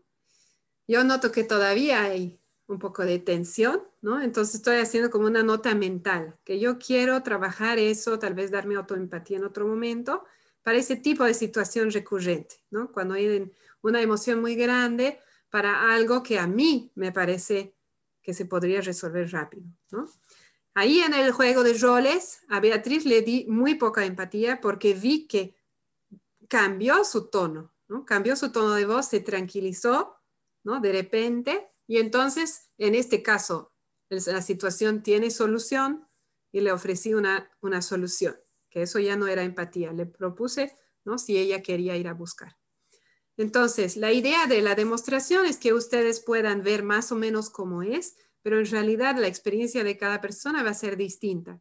Lo importante es que hay una persona, que en este caso era yo, que comparte una situación muy brevemente, suficiente para que la persona B, que era Beatriz, pueda actuar en ese rol, ¿no? Y así han visto, yo le dije a Beatriz que suba la intensidad, ¿no? Ustedes ven con su actor o su actora cómo quieren, ¿no? Que que lo haga para que sea más realista para ustedes. Y lo más importante para mí es que se den ese tiempo de observarse y ver qué pasa en mí. Wow, hay tensión o hay tristeza o estoy pensando que yo no sé qué hacer. Todo es válido, ¿no? Y darse tiempo para eso. Y solamente si sienten espacio, ¿no? Para ofrecer empatía, pueden ofrecer empatía, sea verbalmente o decirle a la persona B que siga hablando y ustedes están en silencio poniendo atención en su sentir, imaginando, wow, se siente angustiada, se siente preocupada, ¿no? Sin juzgar. Ok. Permíteme. Sí. Soy Nati. Solo quiero nombrar que estamos a 10.40, bueno, en Argentina, disculpen, que os quedan 20 minutos del taller y como nombraste que tu taller lleva 20 minutos, quería pedirte que... El ejercicio, sí. Gracias. el ejercicio. Eh, a la, y punto, cierran la sala o tendremos cinco minutos para no nos recuerdan que tenemos que cerrar muy en punto porque se necesita la sala. Bien, entonces propongo que hagamos solamente 15 minutos en sala pequeña, ¿no? Que puede ser 7 minutos una persona, 7 minutos la otra, ¿no? Si son tres, no todas van a poder practicar, salvo que lo hagan más rápido, ¿no? Eso dejo que ustedes vean cómo quieren organizarse pero eh, la recomendación es que sí, empiecen con la persona que tiene cabello más corto para no perder tiempo viendo quién hace qué. Si tienen dudas estando en la sala, hay un botón al lado izquierdo abajo que dice pedir ayuda. Si ustedes piden ayuda, iré yo o irá Beatriz a apoyarles en la sala. Entonces yo, para que tengamos tiempo de practicar, yo pido a Nati y Juan y si pueden ya mandar la gente a su sala, ¿no? y eh, pueden ir uniéndose. Y si están solos en su sala, esperen un minuto que Juanis pueda reorganizar las salas para que no estén solos. No se salgan de inmediato, por favor. Y eh, bueno, sí, yo creo que, no sé si había preguntas en el chat. Muchas gracias, muchas gracias. Gracias. Ok. Eh, bueno, yo voy a estar muy atenta a ver si alguien pide ayuda para unirme a su sala y, apoyarles si fuera necesario.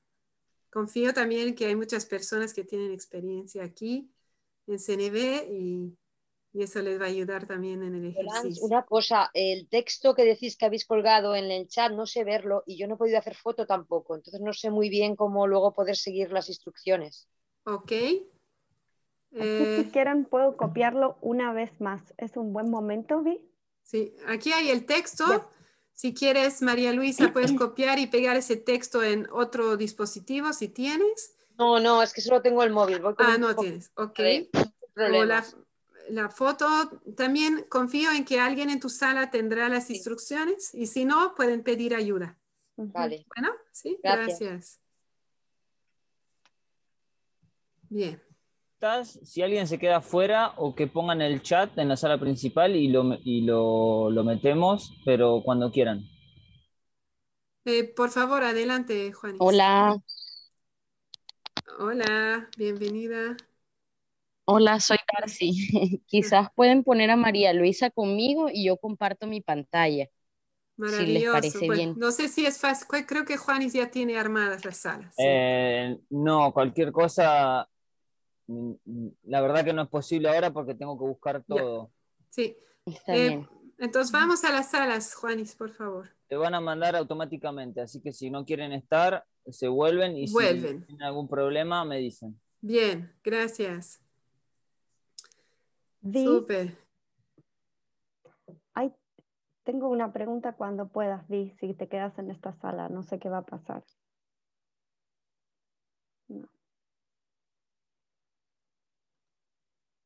Ahora debería volver.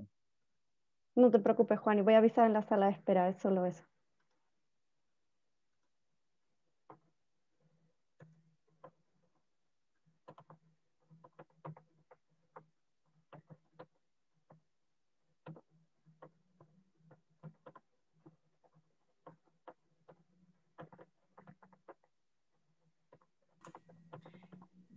Tal vez hay una Cecilia que está solita. Una Cecilia. ¿eh? Sí, porque yo he vuelto. Ah, sí, ahí está.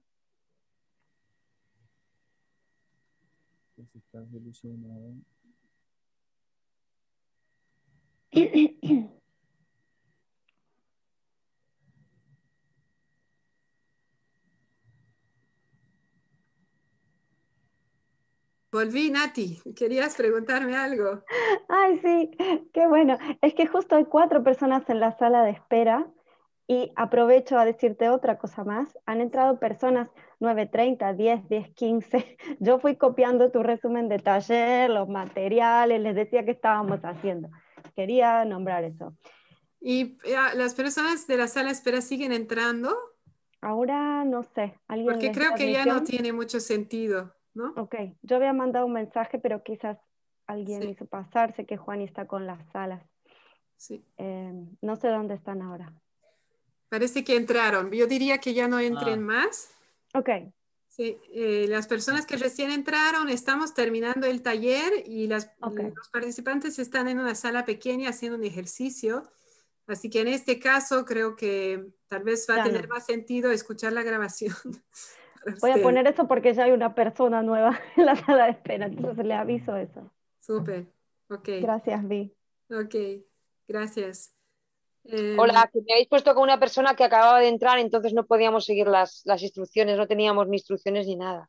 Ok.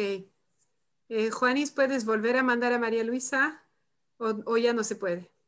Eh, si no se puede, podemos practicar aquí. Y Nadia, he visto que tenías una pregunta. ¿Sí? Hasta que Juanis nos confirme. Hola, ay, muchísimas gracias, qué placer de poder estar aquí contigo, con ustedes. Yo entré a una sala, pero la otra persona estaba mm, en negro y cuando le hablé no respondió. Entonces, sí me okay. hace el ejercicio, si hay alguien. Súper. ¿Y cómo les...? No la encuentro a María Luisa. Mm, ¿O, cómo les suena practicar aquí? ¿Estarían cómodas practicar aquí? Sí, sí, no okay. tiempo. Sí, eh, solamente saber que están siendo grabadas. Si no es problema, lo podemos hacer aquí, ¿no? Vale. Muy bien. ¿Una de ustedes quiere compartir brevemente una situación?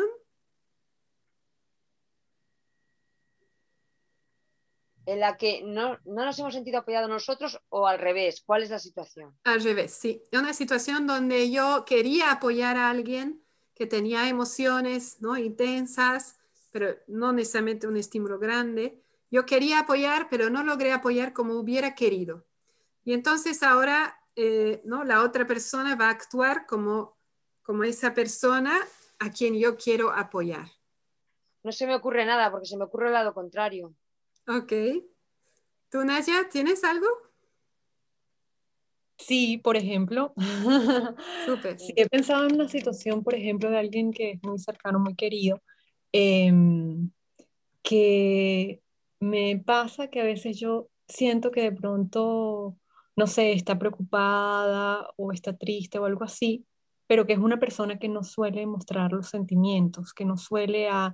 Y yo siento que a mí me cuesta muchas veces, eh, o sea, sí puedo conversar con ella, pero que, que yo no sé, yo no termino de conocer cómo es esa llave para que pueda abrir y que, y que pueda como conectarse conmigo. Entonces...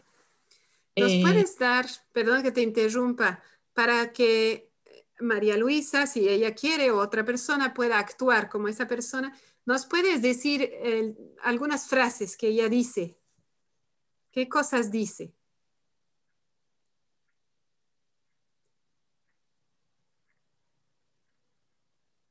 Eh, ya va. Creo que me cuesta. No, lo que pasa es que en el caso que yo quería compartir era que, por ejemplo, yo sé que ella ahorita salió a para jubilarse. Entonces es como una nueva etapa de su vida. Y, eh, y yo intuyo que no es fácil, que es duro y además como, sí, que, que quería seguir trabajando y que, que, es duro, ¿no? Entonces no necesariamente recuerdo palabras, okay, pero puede, hablar de eso. Que es igual, yo podría hacerlo, ¿eh? me puedo poner en el lugar, puedo hacerlo. Súper, súper. Ok, entonces probemos. María Luisa va a hablar de su jubilación. Sí, ¿Cómo más bien sería, más bien sería, perdón, más bien sería que, que, no habla del tema. O sea, no sé cómo decirlo, sino que es una no, persona. No, no, entiendo, entiendo. Okay. Entonces, que se cierran banda, ya, ya. Vale. probemos, probemos. Y tú, Nadia, te enfocas en ti. ¿Qué observas en ti cuando tú la escuchas? ¿Sí? Ok. Bien, ¿sí? ¿Te queda eh, claro esa parte o no? Sí, sí, o sea que yo trato de ayudarla, pero estoy pendiente de, de, verme a... O sea, trato de darle empatía, pero... No. ¿No? Ah, no. Primero te observas a ti. Si tú sientes tensión, si tienes pensamientos, por ejemplo, creo que necesita empatía, no sé cómo darle, ¿sí? Primero tu experiencia interior, ¿sí? Ok. Ya, súper. Vamos.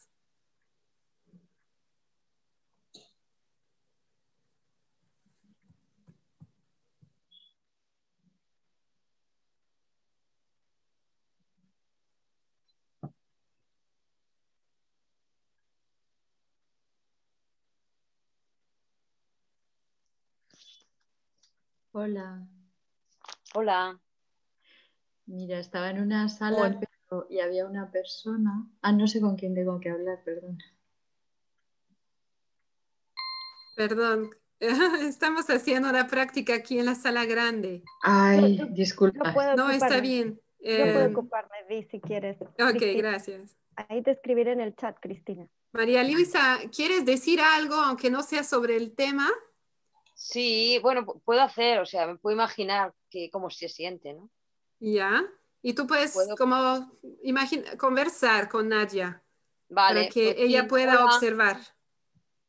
Mm, Mira, que quería, quería decirte que ahora que me voy a jubilar y tengo tiempo, pues me gustaría ver si podemos tomar un café esta semana. Porque ahora, claro, no sé muy bien qué voy a hacer con tanto tiempo, la verdad. Y, y ahora podemos disfrutar más tiempo juntas. ¿Qué te parece? Estaría muy bien. Entonces ahí te paro, Nadia, porque más que responderle, ¿no? Yo te invito a que mires adentro. Si quieres, puedes cerrar los ojos o bajar la mirada y mires adentro. ¿Qué pasa en ti cuando la escuchas, ¿no? Hablar así, como no está hablando realmente del tema, pero sí lo está mencionando.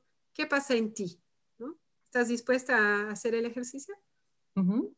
Claro. Toma tu tiempo.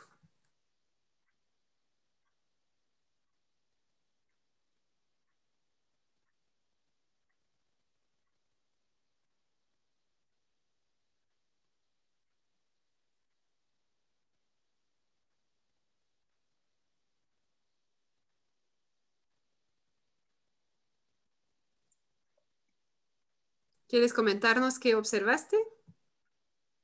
Sí. em, como que el hecho que, que lo mencionara me, me hizo eh, como sentir tranquila. Em, yo trato como de, de conectar la, la situación con, con María Luisa y también la situación con, con, con esta persona que es distinto porque yo vivo en otro país, ¿no? Pero, y las condiciones son distintas, pero, pero digamos que el hecho de escuchar a María Luisa mencionándolo me trae cierta tranquilidad. Tranquilidad, Como que ya se dijo, ya se nombró, Sí. se, abrió un espacio ahí para ti. Sí.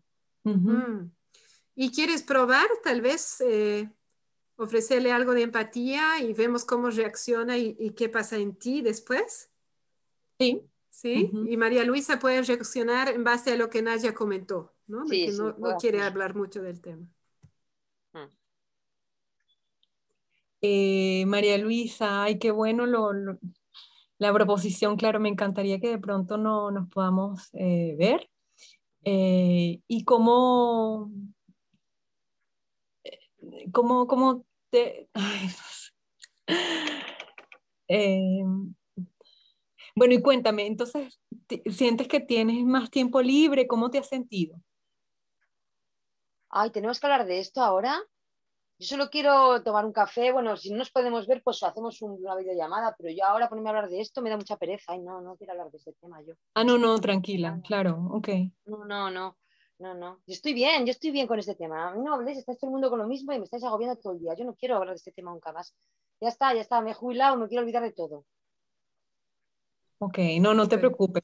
Bueno, cuéntame de otra cosa.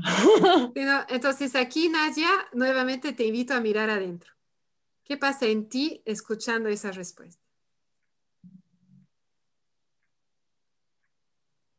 Si quieres ce- cerrar los ojos, baja la mirada, a veces ayuda a conectarse con el cuerpo.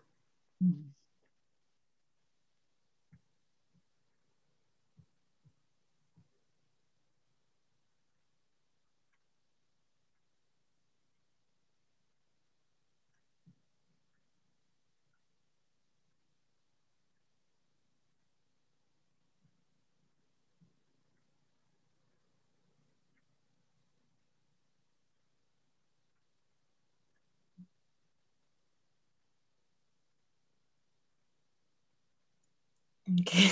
¿Qué observaste? Bueno, al cerrar los ojos es cierto que uno se siente mucho más. O sea, Conectado. queda como el silencio y se escuchan más las palabras Eh, sí. ¿Y qué notaste? Eh, noto y, además creo que lo he vivido, eh, quizás no con, con, ¿cómo decir?, de esa manera específicamente, pero sí sentir que la otra persona no quiere hablar de algo que, que yo considero como importante. siento que me duele un poco, porque siento que es como que no logro estar como conectada. Mm. Em, pero al mismo tiempo, al mismo tiempo, mm, me, me hace sentir bien también el hecho de sentir que ella puede expresar cómo se siente. Es decir, que tiene que tiene ese, como ese poder de decir, no quiero hablar de esto y, que eso es importante para ella. Entonces, el, el que eh, María Luisa se haya expresado claramente me hace sentir también bien, porque siento que ella no, se, no está, tiene poder. Ajá. Em, para reflejar un poco, entonces escucho que por un lado sientes como una pena, como dolor, porque tienes la idea de que ese tema es importante para ella, pero no quiere hablarlo y entonces no puedes conectar a ese nivel con algo que es importante para ella.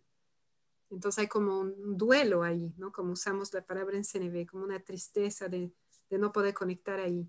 Y a la vez escucho que estás celebrando tal vez su autenticidad y la confianza que siente contigo al decirte que no, que no, no quiero hablar de eso, ¿no?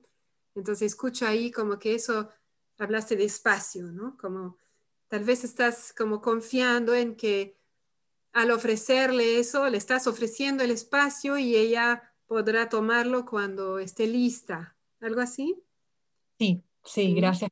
Es como que siento que cuando la otra persona me sabe, sabe expresar que quiere un límite, que tiene sus límites, eh, no la siento, ¿cómo se dice?, desempoderada, o que, sino que siento que tiene su propio poder para, para que se conoce, pues, que, que sabe lo que en el momento necesita. Ajá, y, y, eso te da a ti tranquilidad, ¿no? Sí, sí, porque creo que la, la, necesidad o lo que me hace a mí aproximarme a ella es justamente sentir que, ay, ¿cómo hará ahora? En estos momentos, entonces es como que siento que de alguna manera puede ser que yo la percibo desempoderada, ¿no? entonces al ella decirme que no quiere algo, eh, de alguna forma siento que sí. Como que tú te sientes segura y tranquila de que ella está en su poder personal y que ella está poniendo los límites que son los mejores para ella, digamos, ¿no? Sí. Aunque me sentí desconectada. ¿Perdón? aunque me sentí desconectada. Ajá, aunque aún, aún sintiendo como ganas de tener más conexión, ¿no? Y es súper. Muchas gracias por compartir, Nadia. Gracias, María Luisa, por la actuación. ¿no? Yo creo que em, fue un, un, ejemplo interesante ¿no? de una de muchas situaciones en las cuales queremos apoyar a una persona y eh, no logramos hacerlo a satisfacción nuestra o suya, Y cómo esa conexión conmigo me puede dar pautas y, eh, información sobre qué está pasando que impide esa conexión, ¿no? que me impide dar ese apoyo como yo quisiera. Y tal vez, ¿no? si quieren volver a hacer el ejercicio hacerlo con más calma en otro momento, Tal vez luego de eso preguntarme si yo quiero hacer algo distinto, ¿no? Si yo quiero volver a trabajar esa situación o si yo quiero, em, ¿no? ¿Cómo puedo yo proceder la próxima vez? Bien, tenemos un minuto. Bueno, antes de que nos cierren la sala, em, primero quiero agradecer a todas las personas que estuvieron aquí, que participaron. Em, ha sido para mí un gusto. Quiero agradecer em, al equipo técnico, a Juan y Sinati por su apoyo. Eh, realmente a mí me da tranquilidad y confianza.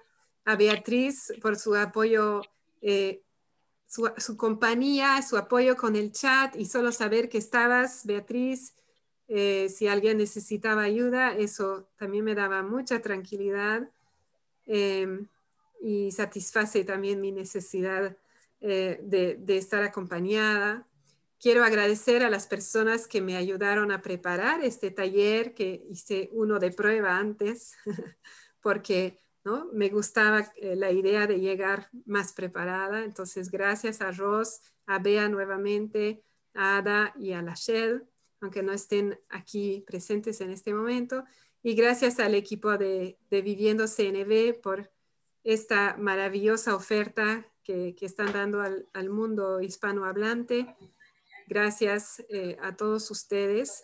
Quiero invitarles, aquí Beatriz está poniendo mi contacto en el chat. Eh, si les interesa eh, seguir en contacto, por favor no, lo duden. Menciono también que tengo un podcast de CNB, si les interesa, está ahí el dato. Em, y yo les invito en ese último minuto, si quieren, poner en el chat una cosa que se llevan del taller de hoy. Yo lo leeré después, el chat, y me encantaría saber. Y también encuentro que es un ejercicio lindo para uno saber ¿no? qué se llevó, tener más claridad sobre algo que se llevó. Solo si quieren y y sienten que es una contribución a sus vidas. Muchas gracias. Muchas gracias. Gracias. Violas, no encuentro tu teléfono. Ah, ahí está. Por favor, cojo rápido ahora. Sí. sí, sí, Bea, puedes poner de nuevo. Ya estaba poniendo. gracias. La información de Bibilión la pueden encontrar en la página web, también en Viviendo CNB, ahí tienen puntos de contacto para, para Violán. Necesitamos ir cerrando la sala, así que gracias. muchísimas gracias. Violán por el, por el taller. Esto fue, fue un gusto tenerte aquí y, bueno, eh, esperamos verlos en, el fin de semana en, en otros espacios.